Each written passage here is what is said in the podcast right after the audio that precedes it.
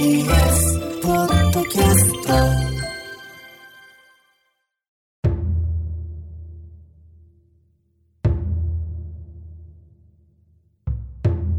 大地が揺れていた。丘も草も木立や岩も陽炎の中にあった。目を凝らすと丘を越えてくる人影が遠く小さく見えた。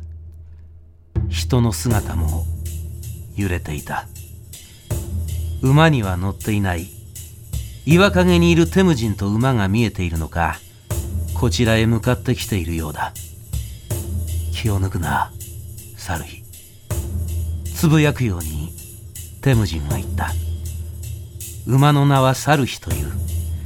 風のように速い。対中都市の男たちに追われたが逃げ切れたのはサルヒが早かったからだ。俺を襲うならい倒すまでだ。馬にも乗らず襲ってくるとはにわかには信じられない。しかし何が起きるかわからない。そう思っているべきだった。剣も引き寄せていたが二つの影はなかなか近づいてこない。馬を失って旅をしているのだろうか。この辺りはもう砂漠の近くで遊牧の民はいないはずだった。時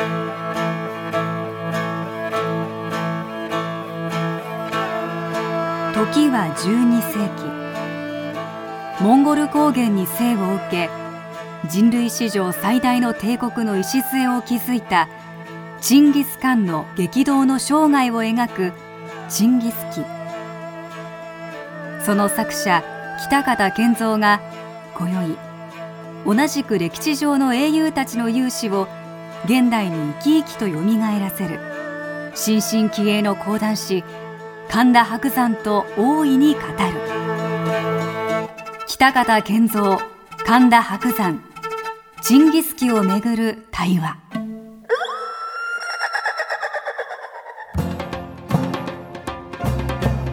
どうも講談師の神田伯山です。そして目の前にいるのは北方健三です。いや先生本当にあの寝起きだって伺ってて、ろれつが回ってるんです。だから酒も冷めてないと思います。で僕と先生とのうん。関係性なんですけども、一回あの週プレで、えー週刊プレイボーイでうん先生とちょっ対談と対談というかお話を伺ったという機会で、面白かったですあの時、でもさ、その対談よりずっと前に会ってるでしょあ握手して。そんなことありましたっけ？なかったの？えそれいや週プレじゃなかったでしたっけ先生お会いしたの。握手したのは君はもう今年のね、サイン会に来たんですよ。あ消したい過去かもしれないけど。先生覚えてます。それはね中学生の頃に私が先生の水湖殿の握手会がありまして池袋で。であの私がそこに並んで先生とまだもう本当に客席にいた時代に大好きですっていうのをお会いしてそこでの握手もあそれもカウントしてたんですか？そこからじゃないか、君との付き合いは。確かあそう一ファンの意見も組んでくれてたんです当たりね前でしょ。またあの水湖殿が先生いいんですよね。あのなんか30ページおきにスケベな描写があって。そこだけ読んだの？そこだけ。それをこう電柱のように目印に読んでたんですけど。でもその後にも「週刊プレイボーイで」はいはい。まあ YouTube にも流しましたあけどの話はね、先生ととってもややってて面白かったですよ。ああそうですか、もうだ僕笑っちゃったのがあの、まあ、これチンギスキーについてねお話ししなきゃいけないんですけどちょっと先生とのそういうのもお話したいのは面白かったのはあれですよね。先生が全財産をおかみさんに預けてるというか渡してるっていうそれ聞いて覚えてますよ今。渡してる？はい。男の覚悟ですよ。だから生殺与奪権をおかみさんが握ってるんですよね。握らせておけば、はい。何をやってもいい。い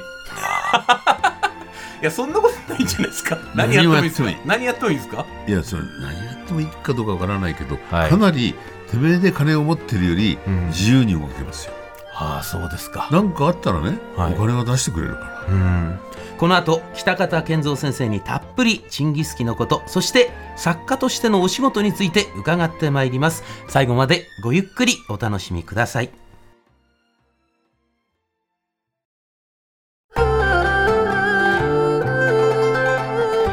北方健三神田伯山。チンギス・キをめぐる対話。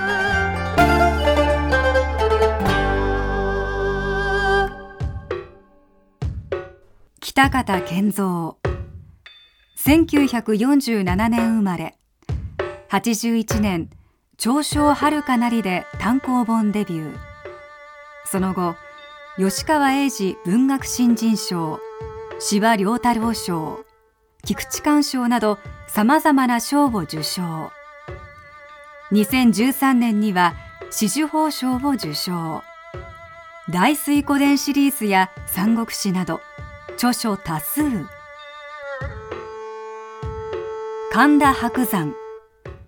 1983年生まれ。2007年11月。三代目神田勝利に入門し松之丞となり2012年6月二つ目昇進。2020年2月真打昇進と同時に六代目神田伯山を襲名。TBS ラジオ問わず語りの神田伯山のパーソナリティも務めます。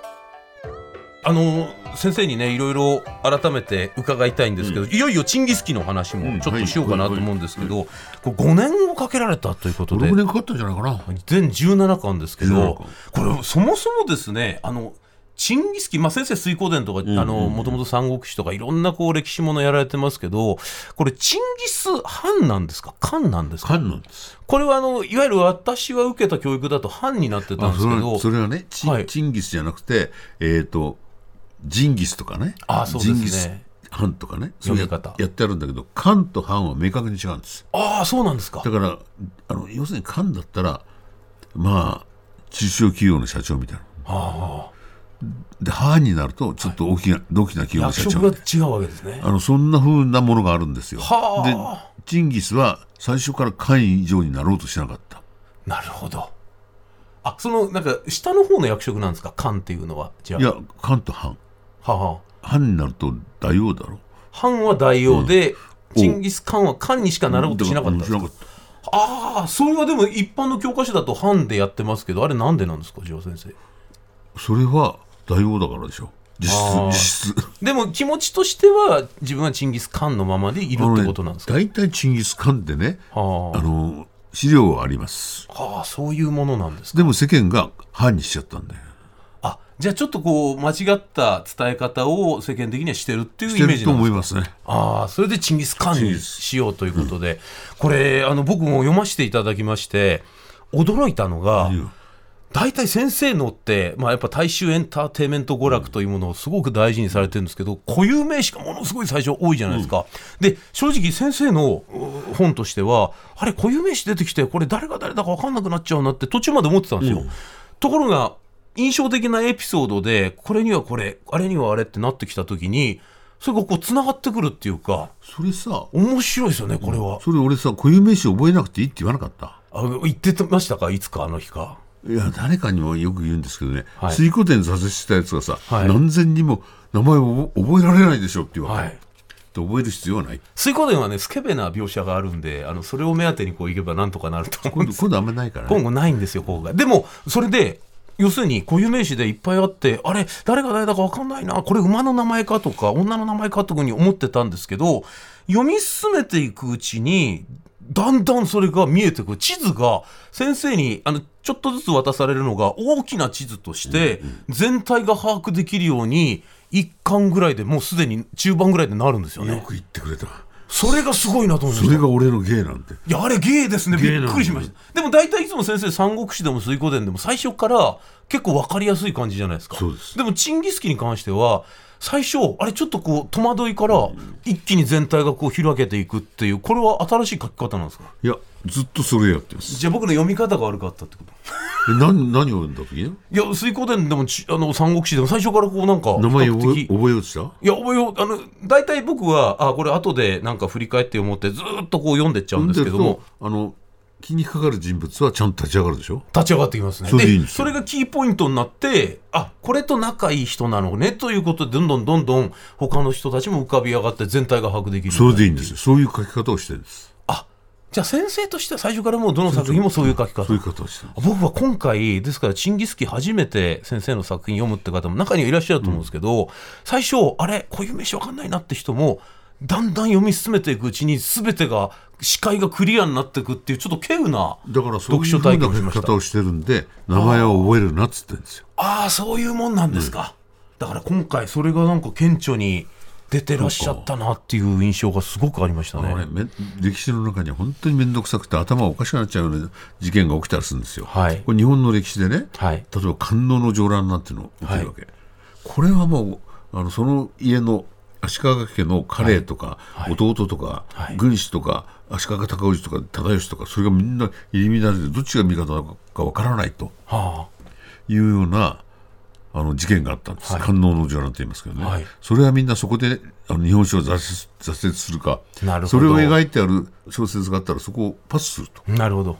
それをね何にも何年に何が起きてどうしたって書かないで、はい。人の心理だけで書いたんですよただ読んだらなんかこんなに分かっあれ？と思ったら分かってたって言われた、気づいたら分かってるっていう、だからそれをちょっとね不思議な読書体験だったんであのぜひ皆さんも読んでねあのやっぱ北方先生のそのまあ手腕というかもともと皆さんご存知だとは思いますけどより感じるのがチンギス・キかなと思ったんですが、そもそも先生チンギス・カンっていう人物はどんな人物なのかってちょっと教えていただきたいどんな人物か分からないから私が書いた通りの人物なんですよ、ああじゃああのもう作品の中そのものであると。だって分からないんだもん。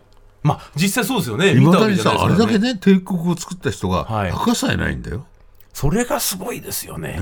僕はでも高校時代に一番驚いたのが地図で唯一うわっって思ったのはチンギス・カンなんですよね。あのやっぱヨーロッパまで当時の時代で全ての支配していくっていうのは考えられないような、もうね考えられなかった。俺も最初は見た時に、はい。こんなやつ書けんのかよと思ったけど、はい。大したことはないんだよ大したことない。広さは。あ広さではないんですか？広さじゃないんですよ。広さってね、はい。たかがユーラシア大陸でしょ。なるほど。あれやもっと広げたとしたって地球でしょ。はい。やっぱりね立ってる足の下にはい。無限の広さがあるんです、なるほど。つまり心の中にね。はい。登場人物の心の中に無限の広さがある。なるほど。みんなそれぞれ無限の広さを持って出てきてるんですよ、なるほど。じゃあそういうチンギス・カンだけでもなくて他の人たちも含めてのあの時代を作ったっていう捉え方でいいんですか、だから他の人はジンギスカンほど肥料がなかったらはい。ちょっとその辺りまでね、うん。を世界にする。つまり心が狭い、心が狭くて心の中でそんなに広く広げられない、だけど場合によっては永遠まで広げられる人がいる。なるほど。永遠って地球上に存在してないからはるかに大きいわけです。よなるほど。チンギス・カーンの子について全17巻にわたって多分先生は書いたと思うんですけど、非常にこう愚問な質問をするとですね、あの一言で言うとどういう人物なんですかね。17巻にわたって書いたと思うんですけど今お言葉で言うとするならば。ささ、はい。一言で言えないから17冊本書いてんじゃん。おっしゃる通りです。おっしゃる通りです先生。でもそこをあえて。あえて？はい。あえてねやっぱりね虹の根元を探したは夢を見続けた男。あ、ああ夢を見続けた男。虹の根元根元ってないんだよ。はあ、遠くに虹が見えるでしょ、はい。その根元を探していったら根元はないんだよね。なるほどそれをずっと探し続けそれ歴史上の人物をいろいろ先生お書きになってますけどやっぱそれはそこまでの幅の広さというのはチンギス・カンだけですか？いや他にもいるでしょあチンギス・カンが幅幅が広かったかどうかというよりもあはい。チンギス・カンの場合はゼロから出発してるんですよ。あもう追放されてね。なるほど。家族のもとに一人で帰ってきてそこから出発してるんですよね、あはい。だからある成長小説というふうに読むことができるんですよ。なるほどところがアレキサンダーなんていうのは最初からさいい実に生まれてるっていうねなるほど。ところがあったし。はい。だから何をチンギス・カンがね何が良かったかってはい。やっぱり勝たなかったことです。勝たなかった。最終的には勝ってるんだけど、はい。しょっちゅう負けてるの。なるほど。死にかかってるの何負けも多いわけですね。そこら辺のところもやっぱちょっと魅力的であると。それはねやっぱりああいう闘争を書くんだったら敵が魅力的じゃないとダメなんですよ。なるほど敵がね蹴飛ばしたらぶっ倒れちゃうようなやつじゃね、はい。話にならない。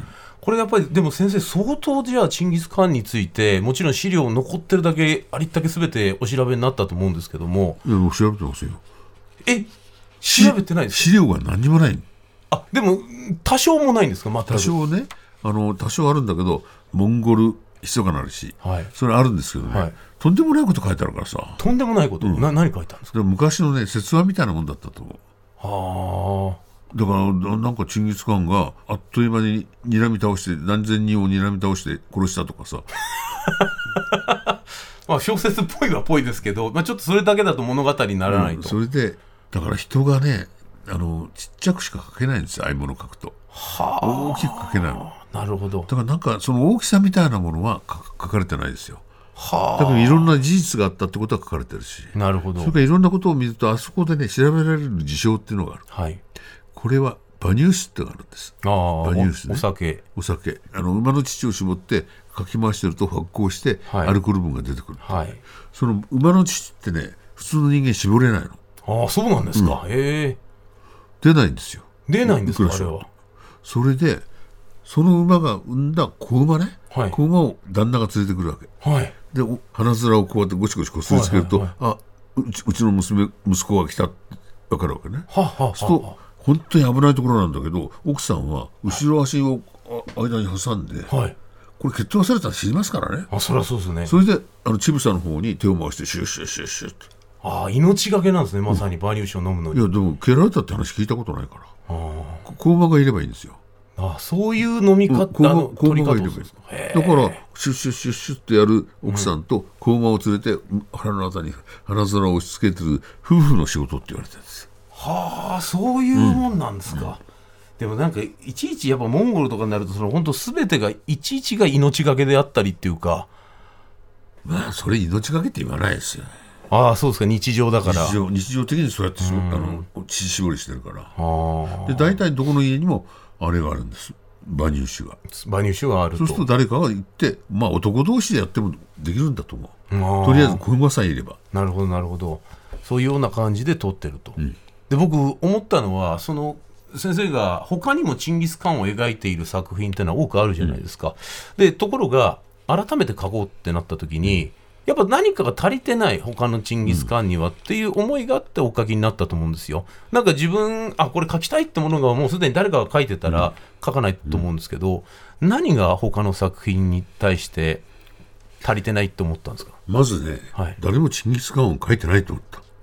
あちゃんと書いてない、ちゃんと書いてない何がちゃんと書くってのはどういうことですか？だからさわーっとチンギス・カンがいれば、それに賛同する人がわーっと集まってきて、はい。わーっと戦やったら勝っちゃう。ああそういう単調な描き方をした。単調というよりもなんて言うんだろうな合理性がない。あつまり戦をやるのはね、はい。あの当時でさえも総合戦だったわけですよ、そうすると兵隊がね500人いる。あはい。でチンギス・カン500人確かに兵を集めた時期もある、はい。もっと集めてるんだけどね、はい。500人集めその時に何をやるかって。はい。600人兵隊兵隊がいるの。はい。物資を補給するのね。補だから600人だったらね2000人ぐらいの兵隊をやるんだけど、はい。チンギス・カンは500人であろうと600人の兵隊をつけた。いつまでもいつまでもその兵隊の規模がものすごく大きかった。それなんかはねどこにも書かれてないんですよ。なるほど。そういう技術的な面とか、そういうところもちゃんと書いていないと。だからね軍隊をちゃんと維持していくにはあやっぱりあれが必要なんです兵隊が。今だってウクライナ戦争やっててさ兵隊だ兵隊だって言ってるじゃん。まあそうですよね。補給は常に大事ですよね。どっちかの兵隊を切れば勝てるとかあなたが言ってるじゃない。はい。あれ兵隊がなかったらダメですよ。なるほど。で10万人の軍がいてね、10万人の兵隊ってものすごいんだから。なるほど。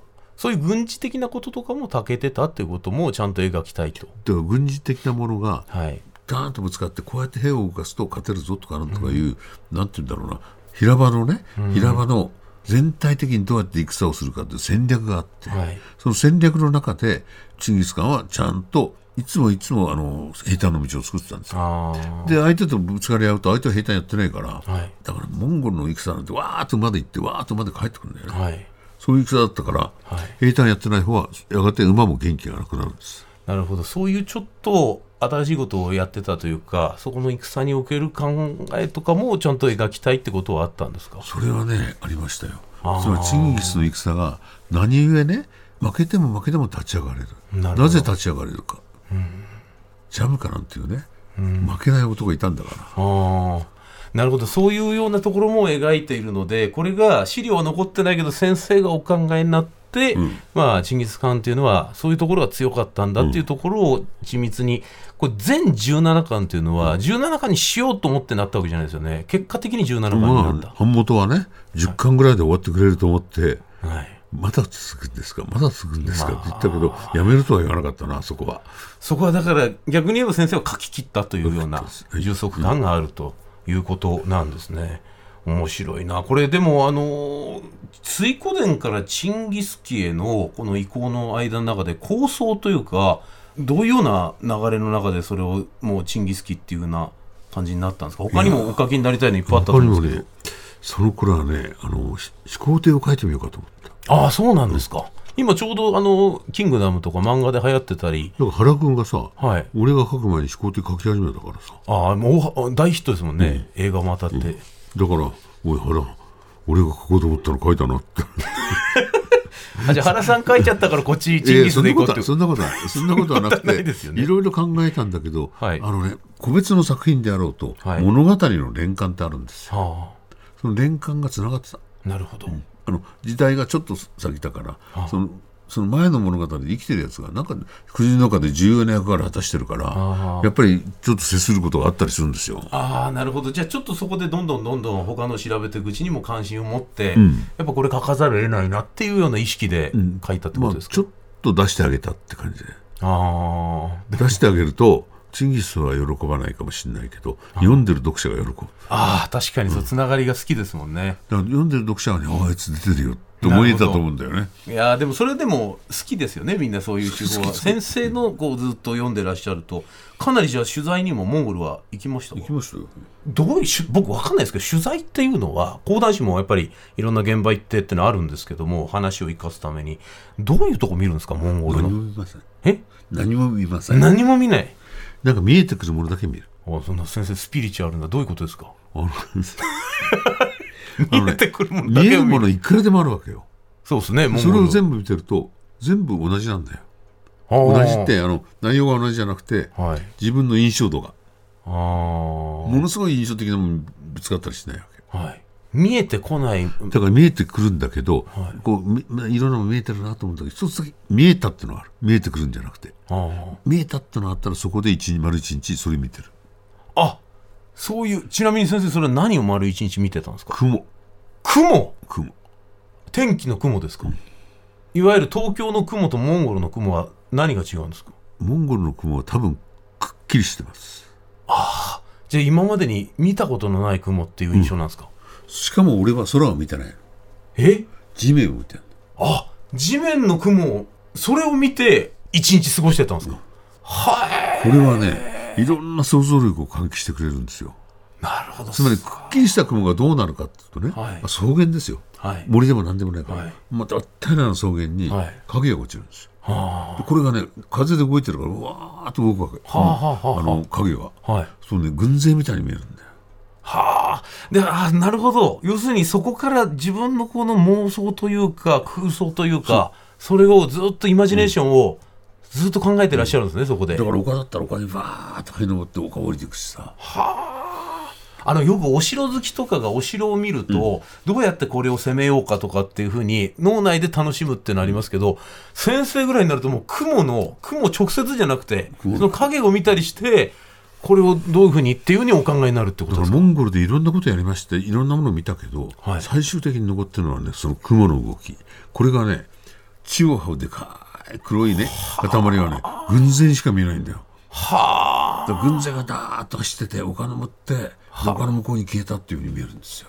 あもうじゃあ思わず書きたくなるようなそれが浮かんでくるわけですね、うわー作家っていうのはそういうことなんですか？取材っていうのは。直接誰かに何かを聞くとか、そういうことじゃなくて現場に行った時にチンギス・カンが見ていたというか体験してた空気みたいなのを自分に触れさせることによって、イマジネーションを働かせるそれが取材なんですか？だと思うな。それが一番いいと思う。ただ見たって何にも得られない。要するに結局それは先生がチンギス・カンの感じを感じようと思うからこそできることなんですね。そうですよ。だからねチンギスが軍を動かしてた時どうだっただろう。ちっちゃな雲が来てあれは初期だなとかさ。あでかいのが来たぞとかね。あそういうことなんですか、しかもね生き物のように走るんだよ。風があるから。雲が。ダーッと走るんだよ。そうですか。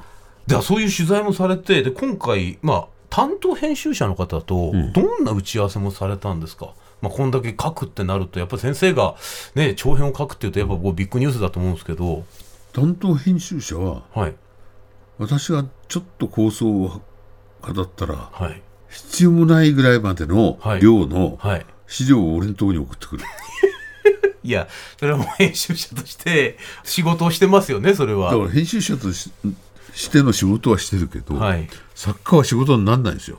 それ読まないですか先生僕読まないですよ。読んでくださいよ。いやいや読んでいいよければ読みます、はい、それペペラペラってめくってあこれは自分の書くのに役に立たないと判断があった。それよりも先生は実際の現場に行って雲の動きを見たりとかそういうことなんだっていう俺はね、まあ、これは中国じゃないんだけど、はい。モロッコ旅行してる時に車でね、はい。さ変なところが足してたら誰か物を売ってるわけ、はいはい。で箱を出してきたわけ。箱を出してきた。で鍵がかかってた。はい。鍵パカッと開けたら中に頭蓋骨が入ってたえー、それでこれを買わないか、これはなめ有名な人の頭蓋骨なんだ。はい。ナポレオンの頭蓋骨だおおうわナポレオンの頭蓋骨かっつってさ。あでもちっちゃいんだよねこれ、はいはいナポレオンって頭でかかったけどなっつったら、はい何を言ってんだお前。これはなナポレオンの3歳の時の頭蓋骨だってそうです先生よく古典にあるネタじゃないですか。あそうなの？そうですよ。それモロッコ人がそう言ったよ。モロッコのモロッコから日本に伝わってきたんですよねそれ。よく落語にあるネタですけど。なんだあるんか。昔あの源頼朝公の、うん。これねちっちゃいじゃないかっつったらこれは御用章残るのってネタにありますけどね。なんだ日本にある。先生もうネタ持ってこないでくださいよ。日本は素晴らしいね北方健三神田伯山ジンギスキをめぐる対話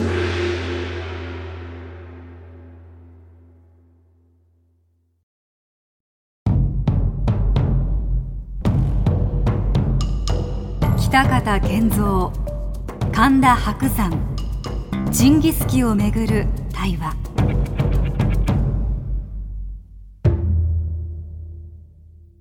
街道を四国ほど進んだ。玄野を三騎がこちらに向かってかけてくる。テムジンの声。三騎はシックを始めた。剣を抜いている。テムジンは音読を続けた。顔がはっきりとわかるほど近くなった。証言機は体を固くした。不意にテムジンの体が動いた。シックしてくる一騎が馬から落ちた。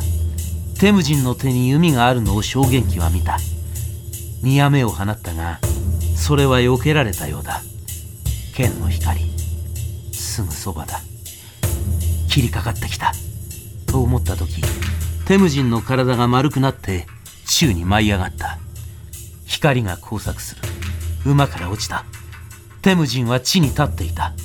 もう一機馬上からテムジンに切りつける。テムジンの体が地を転がった。蔵の上に立った男が起き上がりかけたテムジンを両断した。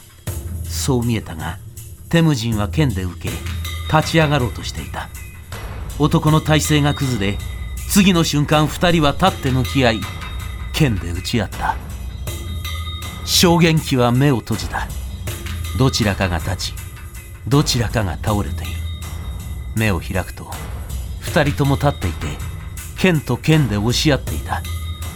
倒れていた一人が上体を起こしそれから立ち上がって剣を構えテムジンの背後に近づいた。気づいた時証言機は馬車から飛び降りていた。短い剣を構え血を蹴る。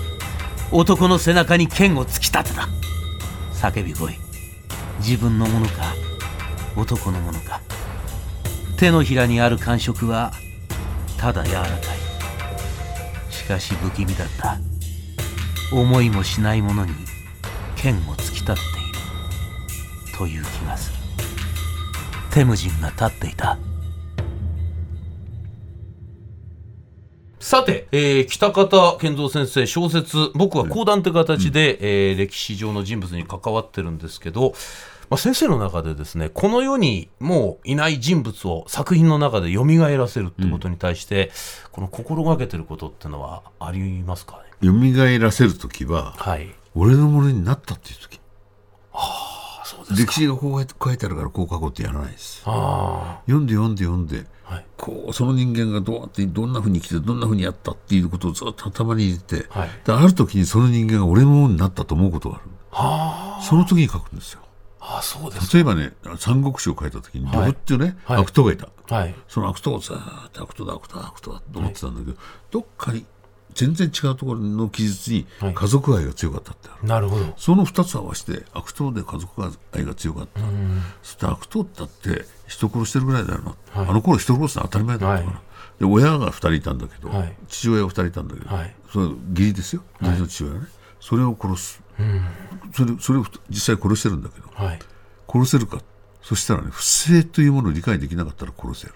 うん。で呂布は母性しか理解できない男でした。なるほど。そういうやっていくとね呂布を好きになってくるんだよね。あそうするとね書ける。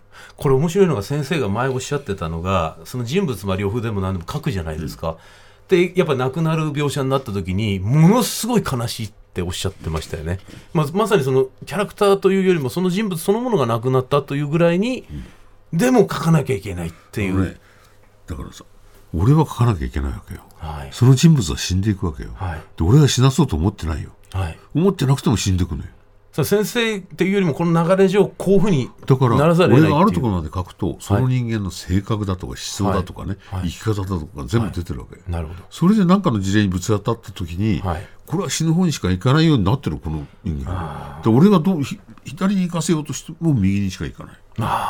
だから意外に先生の思い通りというよりも人物が動き出してしまうっていう、ね、人物がそうやって立ち上がって勝手に動いてくれたら成功小説は成功なんです。考えた通りじゃなくて生きてる人が生きてる。ということはこのチンギス・カンのお話もまさに人物が動いて、先生の思う通りにも人物が動いてしまう。だって俺の思う通り行かないもん。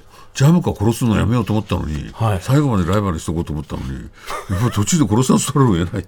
なるほど。それでも水島新司先生がね野球のドカベンで岩城がホームラン打っちゃうと、なんでこの時勝手にホームラン打つんだよって先生書いてらっしゃるんだけどもまさにそういうことですよね。動いちゃう。そういう岩ことなんです。そう城が動いちゃういうことなんですよだからその方がいいの。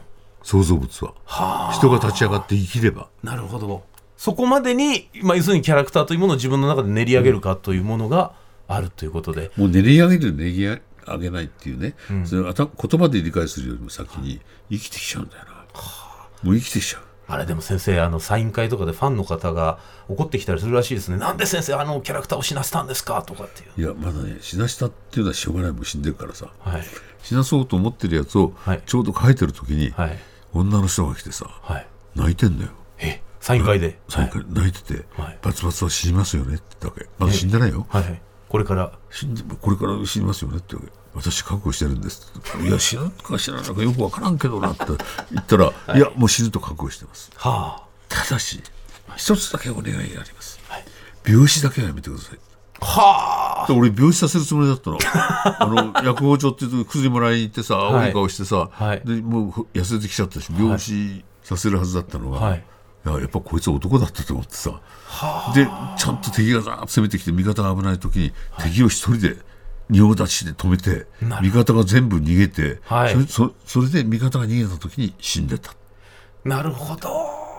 そのファンっていうのは死ぬのはまだしょうがないけど、死に方を大事にしてくれと。もうね病病死は許せないんだよ。はあ。でも先生もそれに対してやっぱその影響を受けちゃうというかファンファンが言ってんならしょうがないっていう。だからねだから多分病死で死ぬ死に方は考えてたんだと、はあはあそいつのあの死じゃなくてね、はい。考えてたんだ、それファンに言われていきなりそれで生きた。はい。生きたら生きたまま死んでやるって感じで素晴らしく死んだだまたそれも動いちゃうわけですねキャラクターが。からそんなふうなものばっかりですよ。だから人を殺してもねはい。俺なんかの時にねはい。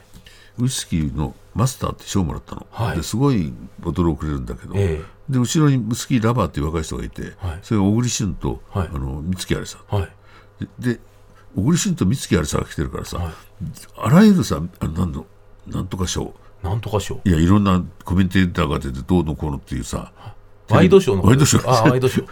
すいません言葉出てこなはい。ワイドショー全部来てるわけよ、はい。それからし新聞社もざーって来てるわけ、はいはすごい人数であの例えばあの直木賞の選考会の時だって選考会の記者会見だってそんないない、はい。その時どういう時にお酒を飲みたくなりますか？って聞かれて。聞かれて。聞かれて、はい。小栗君もさ美月さんも、まあ、仕事がよくできた時ですとかね。ああ今まあそういうそう言いますよねまあ私は俺のないこと言ってるわけ、まあそうだろうなと思うけど、はい。で俺はちょっとねこき脅してやろうと思って「はい。先生は?」って言うから人殺した時だよったの。はい。どんな空気になりました？そしたらチラッと「え？っ?」ていう空気になったなったんだけど、はい。そそこですぐに「ただし紙の上でだからねなるほど。紙の上でだから」そしたらねえ紙の上でだからっていうのを削られたの。削られたの。ええ？え先生のジョークじゃないですか。だからジョークがジョークじゃなくなっちゃったの。人殺した時に酒飲むんだと、それでね俺の妹分がいるんだけど妹分がいますね。妹分いっぱいいるんだ俺。妹もピアニストなの。えそうですか。ピアニスト上原ひろみってピアニストなんだけどあね上原ひろみさんは北先生の妹分なんですか 知らなかっで俺のことお兄ちゃんって言ってるから妹。だいぶ離れてますね。はい。そうか。な何すればいいじゃん。いやだなんでもいいですよ。そその上妹原分でいいじゃん。もちろんいいです妹分で。電話かかってきて「なんてこと言うなよ。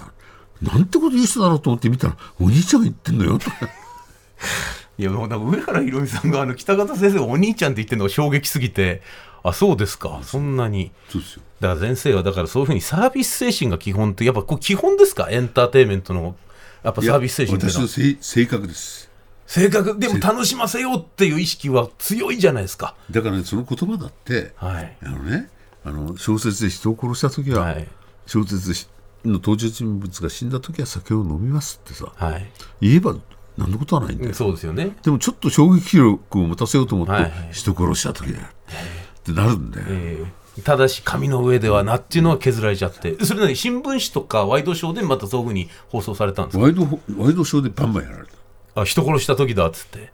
それ先生見てたんですね。お削られてんでじゃんって。だって妹の方から電話かかって「なんてこと喋ってんだよ」って言われたから。でなんかちょっとじゃあそこら辺にいるタレントとかも北方先生に対して言ってたんですね。じゃあなんか厳しいことを。いやいや厳しいかどうかわかんないですよいやでもとにかくなんかとに今伺ってても思ったのはちょっと話は変わるんですけど過去の先生自分の作品を読み返すなんてこともあるんですか？めったにないですよ。めったにない。そしてもうそれは今見るとまた違うものに見えてくるっていう。違うものに見えてくると思うんだけど、はい。書いてしまった作品っていうのはさ、はい。食っちまった飯と同じだから僕それが逆なんですよ。つまり古典講談というのは常に再放送をやってるわけで、また同じようにやってああそこ今度直そう、今度はここ、まあ、しくじったからって常にこう微調整微調整微調整、ところが映画もこういうものも本もまさに一回出したら変えないですよね。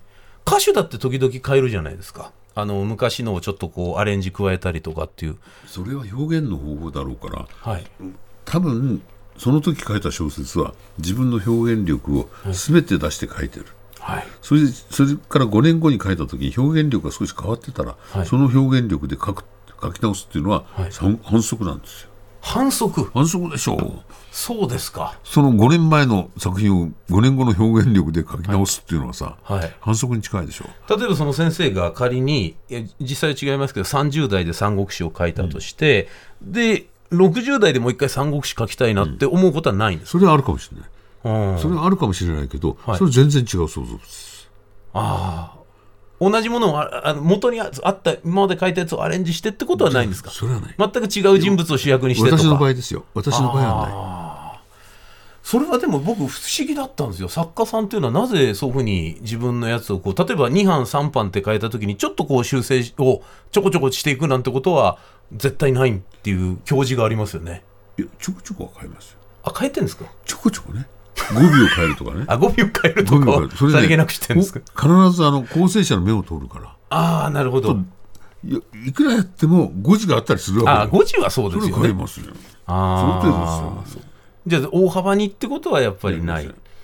はあいやそれはやっぱりあの自分の皮膚感覚としてもその時に書いたものがベストだっていう意識もそれをね強いんですか？それそうなんです。ああやっぱそうなんですか、もう書いた時に、ち力抜いて書いてませんよってああく言葉で言う必要もないぐらいそういう状態だから。だって先生若い頃って本当に何メートルでしたっけ？なんか書き、もうとにかく書いて書いて書いてっていう、その要するに売れるまでものすごい書かれましたよね、本を。あの時のやっぱりその熱量とかっていうのもやっぱ当時読み返したりすることもないんですか？あの時の熱量ないもん俺。あの時はさ、はい。お金ももらえないんだよ。はい。自分で金稼いできて肉体労働やって稼いできて、はい。その金を使って小説書いてたのよそうですよね。あれどのぐらいに積み上がったんでしたっけ先生の？背丈超えました。背丈超えるぐらいに書いて書いて書き倒した、しかも出版も決まってないものってことですよね。だから出版も決まってなくて自分でおお金出して生活を維持して書いてたんですよ、それなのに身を削りようして書けたんだよね。で今はさ今はね、はい。書けば、はい。まあ、書いてくださいってみんなが再敬礼してさ、頼まれるうん。で俺ね横見てるのがね嫌だなと言いながらも、はい。まあ、書いてもいいかなと思ったらその程度よそれでいざ書いてしまったらお金もいただけるんだからさ。そうですよね。なんでエネルギーが出てこないんだろう昔みたいな。やっぱりその20代30代の方がエネルギーはあるもんですか情熱は？エネルギーも情熱もはい。バカさもあります。でもあバカさもある、でも先生情熱をこの5年かけてチンギスキを書くっていうのは旗から見ると情熱は衰え知らずのピカソみたいな感じなのかなと思ったんですけどご自身の中ではちょっとそれは老いというのを感じるってこ5とですか？年かけてチンギスキをはい。脱当てもなくかけたら情熱持ってると思う。編集者がさ、まあ、小説「スバルっていう雑誌の,、はい。あの連載やってたんだけど、はい。担当編集者がはい。ずっと締め切り日になったら、はい。あのファックスの前に座ってじーっと待ってたって やはり作家さんはやっぱり締め切りっていうので行くって感じですかね。講談師もそうですもんね。はっきり言ってね、はい。締め切りなかったら何もできませんよでも当時は書いてらっしゃったじゃない。ですかだから不思議なんだよ。あのね発表するあてもないものを書いてた。それがね青春なんですよ。それが青春なんですか？つまりね目的があることをするんじゃない。はい。馬鹿げたことをする。はい。それどれだけ一途で純粋になれたか。あ。それが青春だとしたら、はい。俺の背丈を以上に積み上げた没原稿は、あはい。いい青春だったんなるほど。まさに青春の証だったんですねそこは。いやいまだにそう思う本当に。はあ。あれがあったからなと今これ若い人もひょっとしたらこのラジオ聞いてるかもしれないんですけど、やっぱり若い時代のまさに先生が馬鹿げたっておっしゃってましたけどその馬鹿げた情熱異常なる情熱ってやっぱり量を伴いますよね。だから結構今いろんなところでこう早く定時に帰れみたいな空気になってますけど、多分20代とか30代前半とかでバカみたいに仕事してないとその意外になんかちゃんとこう力にならないのかなっていうふうには今聞いてて思ったんですけど。とね要するに、うん。その青春っていうのも個人の問題だと思うね。個人の問題でもうどれだけバカになったかどれだけあの一途でやったかってさあはい。それで失敗したか。はい青春ってね何事も成し遂げる時代じゃないんですよ。はあ。バカになる時代なんですよ。バカになる時代、これ先生どのぐらいまで許されるんですか？年齢で区切るもんでもないですか？このバカになる時代は、年齢年齢でバカが続く人もいるし 俺みたいに30歳まで続く人いるんだからさ。そうですよね、30おと大人ですよ。ええ。だってその先生ですら純文学から大衆エンターテインメントに舵を切られたじゃないですか、あれはどういう心境の変化が？あのねいろんなはいライバルがいた。なるほど。人文学に。はい。まあ個人的に名前を挙げると、はい。中上健二ってはい。で中上の文章と俺の文章を見比べると、はい。絶対俺の方がうまい。絶対先生の方がいい、はい、だけど中上が書く世界を書けない。なるほど。つまり中上の持ってる世界ははい。もうこれは生まれながらに持ってきた文学の世界なの。よ俺はなんとなく技術で書いてる。なるほど中上の世界ってほらいろいろいろんな血の問題とかねはい。し出自の問題とかに、はい。あの人はいろいろ生まれながらに抱えてきたものがあど。ったわけね。はい。それを小説にしてったんだから。はい。俺小説するものはない。先生はその異常に書いてた時期はありましたけどそのコンプレックスとかそういうものがなんかこう作品を生み出すのに力になるっていうよく言われることじゃないですか。原動力になってるのはないんですか？原動力になってるのは最初の10年なかったんです、あそれも面白い。それでそんだけ書き続けるっていうのもすごいですね、それでもね最初の作品を書いた時に、はい。編集長に、はい君は大江健三郎以来以来のはい。学生作家だよ、は天才だよって言われて、はいで俺天才だと思ってた、5年ぐらい。5年ぐらい天才だと。後の5年後の5年はさ後の5年はね天才じゃないかもしれないけどはい。才能に恵まれてると思ったでも実際そんだけ書けるってことは才能ありますよね、に恵まれてる。はい。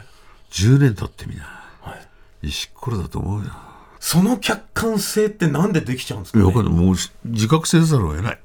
それ30半ばぐらいですか？30代。3030 30でもうあ俺はここ行っても石ころだな。石ころだと思ったんですか？で石ころだよと思って、はでも石ころでもな磨いたら結構光るかもしんねえな。鈍いけどって思思ったんですか？だからその頃になると俺のライバルライバルっていうか俺の友人だった中上健二ははい。26歳で、はい。えー直木賞を取りね、あ直木賞じゃ芥川賞を取りね、はい。で立松和平っていうのがいて、はい。それで俺がいて3人で酒飲んでると、はい。お前ら取ってない、はい。俺は取ったとか言うわけ。え酒の席で中上さんそんなこと言うんですか、あいつ酒飲むとおかしかったのね。飲まなかったら全然普通のいい人だったんだけど、ええ。飲むとさそれぐらいはねまだ酒の入り口よ。賭博口で、えー、それが入り口で、賭博口で。はいお前ら取ってないと、俺は取ったと。かそれもね肉肉しい口調で言うわけ。で俺らはよくねね。よくねあのゴールデン街の前田ってところで酒飲んでたんだけど、はい。そこは名物おばおばさんがいた名物おっかさんが、はい。前田のおっかって言ってたんだけど、はい。でサントリーホワイトなんだよ、はい。キープしなきゃいけないの、ええ。で俺がいつも飲んでたのはサントリーレッドだった。はい250円高いんだよね。はい。ホワイトが。ホワイトが。ですごいで一生懸命アルバイトしてお母さん入れるからって言ってさ一本入れるわけ、ええ。であいつらもアルバイトかなんかして入れてるわけね3人ね、はいはい。それを飲んでるでなくなるかもしれないなと思っておしみをちびちび飲んでると次に行った時にドカーンと増えてんだよ。はいお母さんお母さんこれ増えてますよって言ったら、い、いんだよ健坊。気に食わねえ客が34人いてなって、え。気に食わない客が入れたボトルを足しちゃったんですね先生の方に、俺も中上も伊達松もそうやって一本だけ入れて延々と飲み続けてた。ああそういう貧乏な時代があったんですね。あったよ。でもそういう時代をだから仲間がいると逆に自分が客観的に俯瞰で自分の文章が見えてくるってことなんですかね、あのね、見えてくるとかなんとかいうようなことをね言葉で説明できないんですよ。何かも書くようになってるね。それぞれの小説を書くようになってる。で俺はエンターテインメントに転向す転向するっていうのはね、はい。中上にあって俺にないものね、はい。これあるわけですよ、まはい。文学をやるために生まれてきた人間なんですよ。なるほど。そう取っちゃっったんですね先生は。いやそまあ、実際そうだと。実際そうだと。あのいろんなか生まれながらに持ったものをなるほど。であの世界マイナスマイナスマイナスってね積み重ねていって被差別がどうのってなっちゃうんだけど時々天才が現れてなるほど。マイナスを一つかけるんで足すんじゃなくて。すごいでっかいプラスの数値になっちゃうなるほど。逆転するわけですね。れが天才ですよあの世界。そういうものって結構それが反映されてるってことなんですかね。俺何にもなかったから。先生順風満帆だったんですかじゃあ。外国航路の船長の息子だったしさ。いいとこ。三浦淳さんも同じようなことをおっしゃってでましたよ。親父の船に行くとさみんなね船員さんたちがさ「ああ。坊ちゃん坊ちゃん」って言うしさ。あもうそれもう恵まれてますね最初っから。恵まれてたけどはいだから大学卒業してはい。就職しないで小説書いてる時に、はい。もう56年経ってからかな、はい。親戚がみんなねもううちの会社を経営していいからお前仕事に戻れ、遊んでないで仕事俺遊んでなかったのよ小説書いてたんだから。さずっと小説書いてたんですよ金にならなかっただけなんですよ。で友達が来てさはい。この友達今も付き合ってる頃、はい。泣きながら、お前人生を棒に振るのか今からでも勉強し直したら司法試験受かるから司法試験受けろ。頼むから受けてくれその道もあったんですね。ではい。10年経ったんですよ。は10年経った時はねもう周りが全部やめろって言った。あ。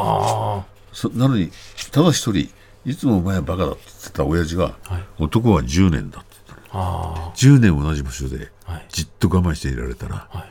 何か出てくる。なるほど。ふーんと思ってたの、はあ。ふーん何言ってやがんだよで15 13年か14年経った時に親父がバタッと死んじゃったのよ、おいきなり現役のままバタッと死んじゃって、それで亡くなったなって言ってもう親おふくろなんか反響欄になってるしさ、はい。お医者さんに鎮静剤打ってもらって、はい。親父の遺体があるところに線香出しちゃいけないから線香を立てながらちゃぶ台持ってって原稿書いてたんだよ。はその時初めて親父10年で行ったなと思った。あはあ思い出したんですかそこで。そこで思い出す。10年もう14年経ったらこんな忙しい生活してると。は親父が死んでもそうやって原稿書いてなきゃいけないんだ結構いいこと言ったじゃんと思って。結構10人10年がターニングポイントになってたんですねまさに。だけど結構いいこと言ったじゃんって親父に言いたい、はと言いたい時はいないんだよ。なるほど。そういうもんだよ。あの父と子っていうのは。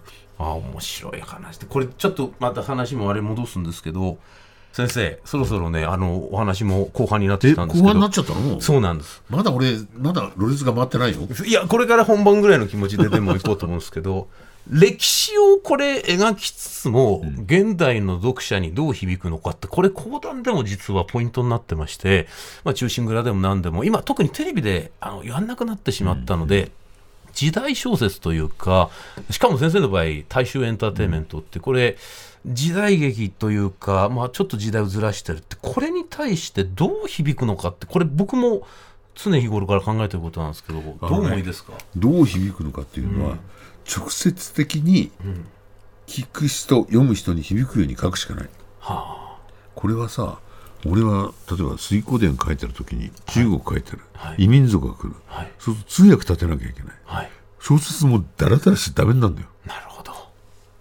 ら小説なんだから、はい。もう言葉は平気に通じる。はい。だから俺それね本当に如実に感じたのがあの、はい。水古伝のメンバーが日本に来るんだよね。はい。その時平成成っていうのが出てくる。はい。平成成だよ。はい。誰だか分かる？字は全然違うんだけど平成成っていうのは平成成と読む全然違う字のはい。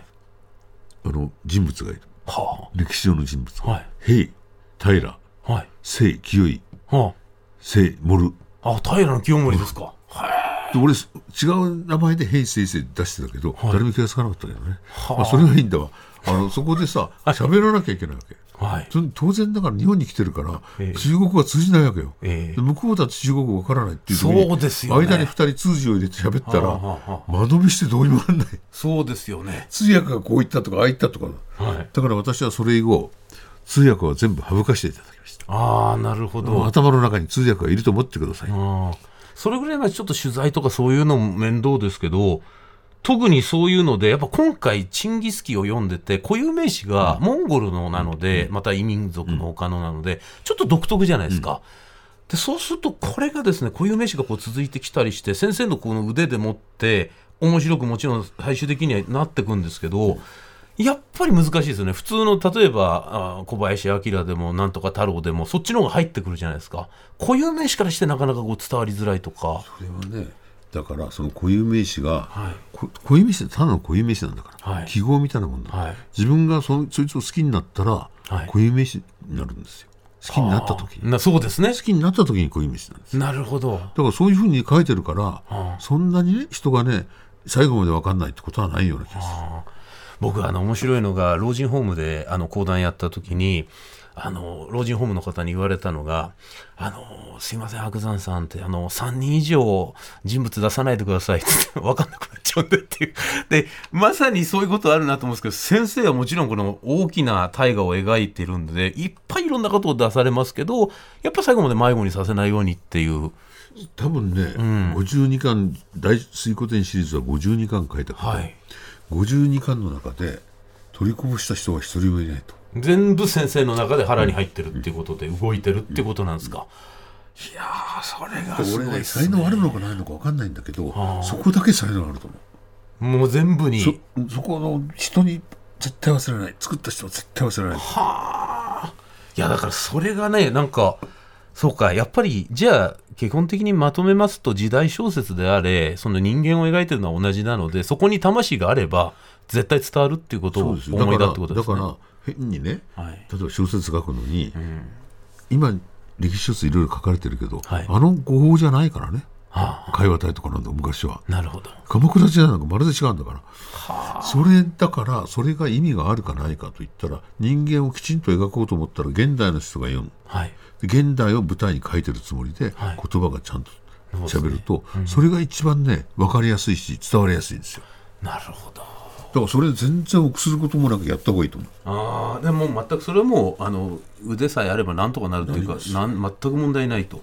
あのねやったものがぐわーってやればそれがす真実になるから。そういうもんですか。さあ先生、すこれちょっとまた話があっちゃこっちゃいくんですけど最初に考えたこの構想というのを作品に落とし込んでいくっていうことがあるわけじゃないですか。それはもうまさにさっき言ったようにバラバラに予定外の方向に行くのも全く問題ないと。あのね作品を書くときに、ぼやーっとぼやーっとなんかこういうの書こうかなっていうのはある。はい。それだけですよ。あでもそれでできちゃうんだな。やその今まで蓄積があるので。うんそれをねつまりね、俺は最初の50枚は書いてないと思う書いてないんですか？書いてないんで51枚目から始めてんだよ。どういうことですかそれは？つまりそれまで削る削る削るっていう作業を没原稿を山にした時はね、はい。それしかやってなかった。はい。そうするとね最初の50枚削らなきゃいけなかったですね。まあ50枚じゃなくて30枚でもいいけど。はい。でそそれで削ったところからね第一行が始まると非常に鮮やかな第一行から始まっていくんですよ。それを無意識の中でやってるから、はい。原稿用紙に第一行を書いた時に実は50枚削ってる状態で書い書けるようになったと。すでにそのやり方を中で自分の中でできちゃってるんですね、それ。あ面白い話ですねそれね。だからそれで多分講談だってそうだろうしさ。あそうです。いらないところは削るように。でそれを散々いらないことをやってきたからできることなんですよね、だから落語だってそうだと思いますよ。あ落語なんてもう削る作業でしょ？あのそうですね、名人になるとそうなってくるか。いやー面白い。ちょっと話は尽きないんですが、まだ北方健三先生とお送りします。北方健三神田伯山チンギスキをめぐる対話。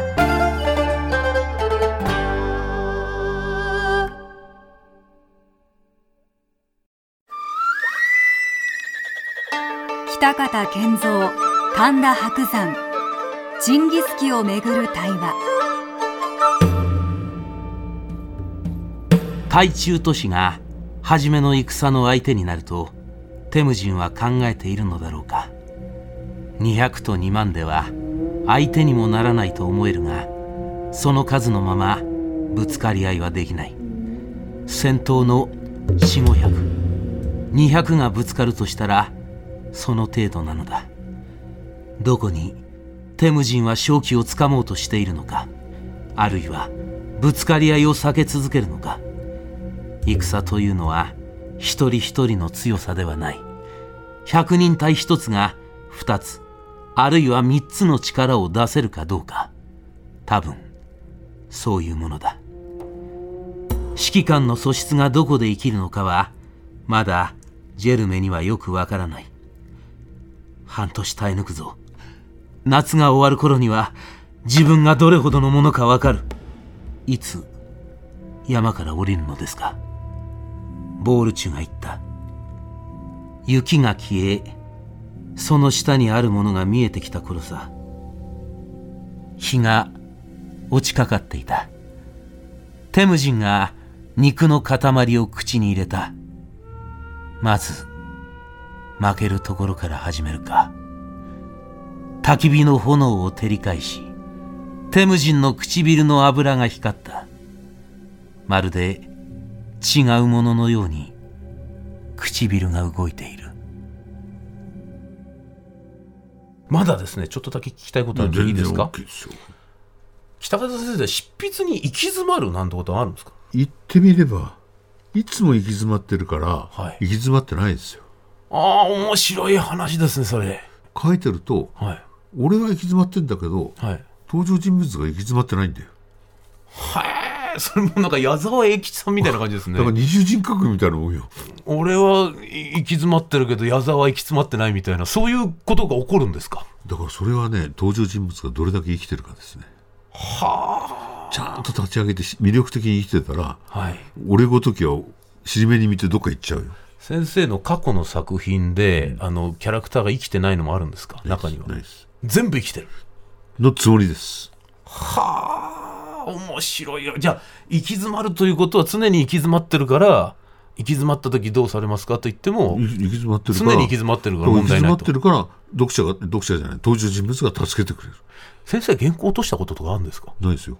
一度もないですか？一度もないですよ。それ作家としては珍しいんじゃないですか？もう珍しい。ですよね。俺他に売り物がないから締め切りを守るというのが売り物売り物の作家なんだよ。とんでもないですよ。あのねそれ俺ねだけのわけがないこの間8500枚のはい。大長編書いた。はい。原稿用紙何枚使ったと思う？いやわかんないそう思う。8500枚。はい。原稿紙え8500枚で原稿用紙。まあ普8000通だったらもう何度も書き直したりしますからその8500枚。えぴったりで？そんなことできるんですか？俺ねなんかできるんだよ いやそんすごいことですよねそれって。だからそそあのね。書き損じがないってことですよね、ほとんどあのね書き加えるものなんかない。それってもう脳の中に全てあるものをただ映してるっていう印象。いやどうしてそうなのかっていうのは分からないけど。まあさ才能なんでしょうね。才能と努力で、うん。だからっていうことはないんだけど俺はあのね俺の作家の歴史を振り返って純文学の時は書いては破り書いては破りよ。あそうなんですか、純文学の時そのは時にもうあの書いた原稿も捨てたけどはい。あったけど捨てた原破棄した稿も原稿に包まれて書いてるようになってで先生そもそもですけど、なんで作家になろうと思ったんですか？よくわかんないなあのねよくわかんないってなっちゃうもんですか？いやわななるんです。要するに、ええ。要するに高校3年の時に病気したんですよ。はい。肺結核っていう、はい。で大学受けちゃいけないって言われた当時の肺結核ってかなり大変な状態じゃん大変な状態ですよ。あ。のちょうどね結核予防法っていうのができてたから、はい。国家で結核予防法っていう法律を作って、はい。結核の治療の治療の半額は国家が持つ。は国病だったんですよねで残りの半額は保険とかなんとかでやる。あはい。すると俺親父の保険に入ってたから、はい。0%だったから、はい。ただなんああなるほどなるほど。ところが凄まじい薬を打たれてストレプトマイシンっていうんだけど、はい。初期のストレプトマイシンの副作用なんてものすごかったから。ああそうだったんですか。でそれを1年間ずーっと打って、はい。打ってでああのまあほ他にもあの薬をはい。あの耐性ができないね、はい。ストレプトもうストレプトマイシンの注射を打って3時間ぐらいはね、はい。モリジアニの女になったみたいなえ？森ジャーニの？モリジアニ。ああさあの要するに絵画の方ですか？森ジャーニ。モリジアニの女って顔がひんにゃまひんにゃまがってんじゃん。ああはいはいはい。あんなふうにひんにゃま顔がひんにゃまがったみたいな副作副作用があるのよ。それ副作用聞いたことないです大げさじゃないけど本当にあるそうなんですか、のうん本当にあるああのそれでねこの辺りバーッとしびれるのよしびれてどうにもなくてクーッと曲がってるなってき、まあ、気持ちまあでも、ね。あと死を意識しますよね。うんそれは死はいつも意識してる。もっとさ注射を 注射を打った時は、はいもっと意識しなきゃいけないのがあってはあ。耳が聞こえなくなる。ええそれそれはねあの大変な。もう耳が聞こえなくなったら治らないんですよ。あそういうふうに言われてんですかお医者さんにも、だから聴力検査を受けながら聴力がちょっと落ちたら薬やめるぞ？あそのギリギリのバランスを保ちながら薬を投与していくんですか、だから当時は。いまだにねろう話者の人の中にストマイでなりましたって人いっぱいいる。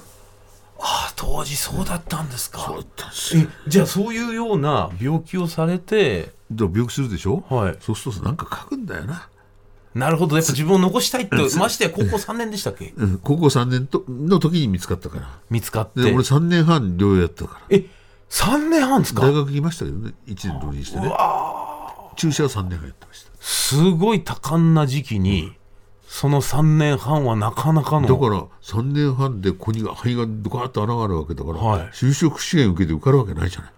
いやいやそれはそうですよね、まあ、就職試験よりも命のこととかを、だからこうやまってなんか書いて私はこう思うこう思う私がなぜ計画になるんであるか計画とは何かとかずーっと毎日毎日文章書いてるわけ。で煮詰まって煮詰まってどんどんどんどん暗くなって内面内面いくわけよ、ずはい。でこんなこと書いたらしょうがねえなと思って。ある日私はって書いてたのをさ、はい。何の気なしに彼はにしたの？はい。だ彼はになると何でもやってくれちゃうんだよね。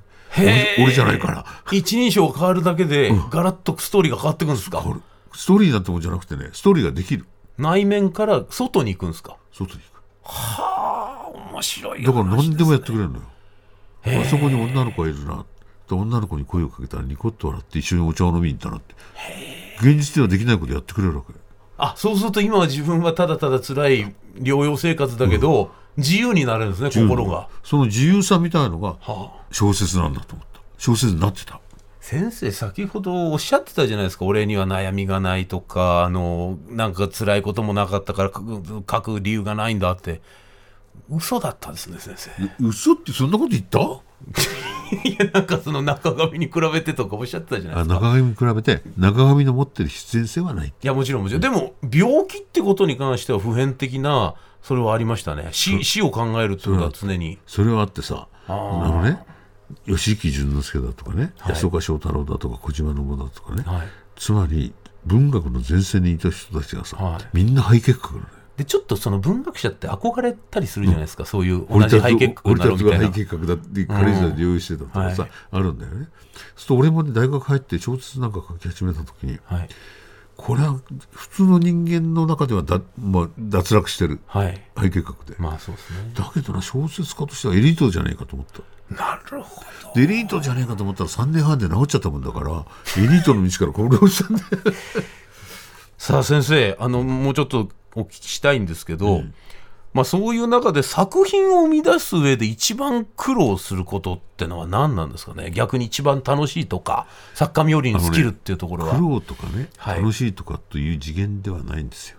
あもうね書くこと生きること。はい。生きることは書くこと。あそうなってんですね。だからちゃんと書けない時はお前ちゃんと生きてないぞ。い頑張れ生きれ生きろ生きろ生きろ。でもこのまま生きると死ぬから少し力を落とせとかね。はあそうですか。あのないでしょうね。あのいろんな人がいろんなことを言います、はい。例えばこう座っててね、はい。原稿用紙に何にも思い浮かばない時にただ上から何か降ってくるから、降ってくるのを待つとかあよく言いますそねれ言いますよ。く言いますね。それを先生もあるんですか？俺は降ってこない。降ってこない。原稿用紙から湧いてくるああ まあ言い方の違いの気もしますけど。もちろん言い方。作家なんだからさ上か下かの違いです。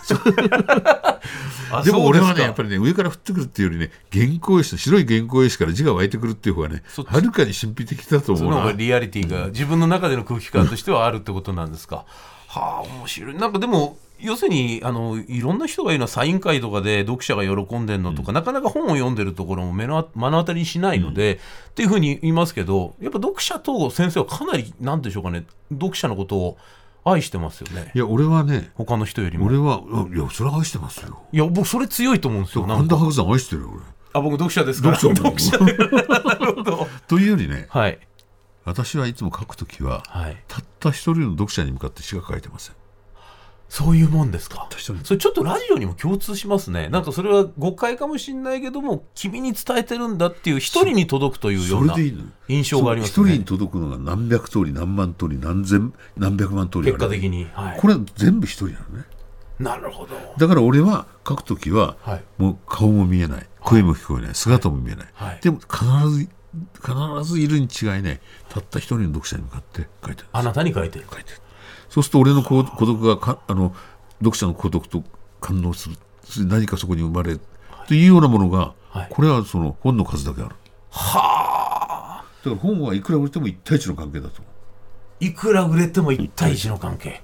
でももう先生も長いことずっと書かれてるんで、もう累計の部数なんていうとすごいことになりますね。そそれはねもしかすると地球上の人口を超えるぐらいまで書きたいと思ってるはあじゃあ最後まで現役でいたいっていう、さあ先生それじゃあ、これから作家を目指す人ラジオなんて意外にそういうの聞いてる方も多いと思うんですけど、やっぱアドバイスありますか？先生はやっぱ直木賞のね選考とかやられてましたから、だから作家を目指すってねはい。目指してもダメなんです、なるほど。黙って目指せああ深いですね。黙って目指せそれでね書い書くね。はい。書いたら今今は俺らのこと違うから、はい。新人賞がいっぱいあるのよ。はい。そこにもう目をつぶって応募しろなるほど。新人賞に応募する度胸がないから、はい。つてを頼って編集者のところに持ってって読んでくださいそういうのは全部ダメだからね。はもうね新人賞に応募するときにたっと投函した瞬間にプツンと切れるんだよ。あはあはあ。何か。その切れても行ってこいって言って切れたら送っていくんですね、お送ったやつははあ。る思い切りがないと送れない。あ、はあそういうでその思い切りさえ出せたら、何回か出せたら、まあ最終候補ぐらいになってくるよ。はあいや面白い。じゃあ本当の最後に伺います。はい。作家として今後の、まあ、夢野望などありましたら教えてください、夢や望はねい。つだって満ち満ちてましたからね、はい、それが実現したことはない。あないですかいいつも山があるその山を登る、はい。そしたらはい。また山があるのよ、もうだから先生ぐらいになると直木賞だとかなんとか賞も選ぶ側になっちゃってるんでそこでもないですし結局そ何の達成感がどう達成感があるかっていう。一つだけやりたいのははい、虹の根元を見つけたいもうジンギスカンとまさに同じでそうそうあれをジンギスカンが虹の根元を探したっていうのはさ、はい俺が探したんだよ。なるほど。で虹は根元なんかないよね。そうですね。電気が変わったら消えちゃうよね。はい。だけど虹には根元ありそうじゃねああなるほど。だから小説は虹の根元なんだよ。先生はね最初もう今年取って情熱がないっておっしゃってたんですけどいやそんなことなくて最大級の情熱を持ってこのチンギス・カンを描いたってことなんですねじゃあ。それはまさにチンギス・カンと自分を重ね合わせて5年でこの対策を書き上げた1500枚ね。しかも書き損じなく。いやぜひ皆さん読んでください本当に素敵ないいお話でした。あの北方健三先生神田伯山チンギスキをめぐる対話。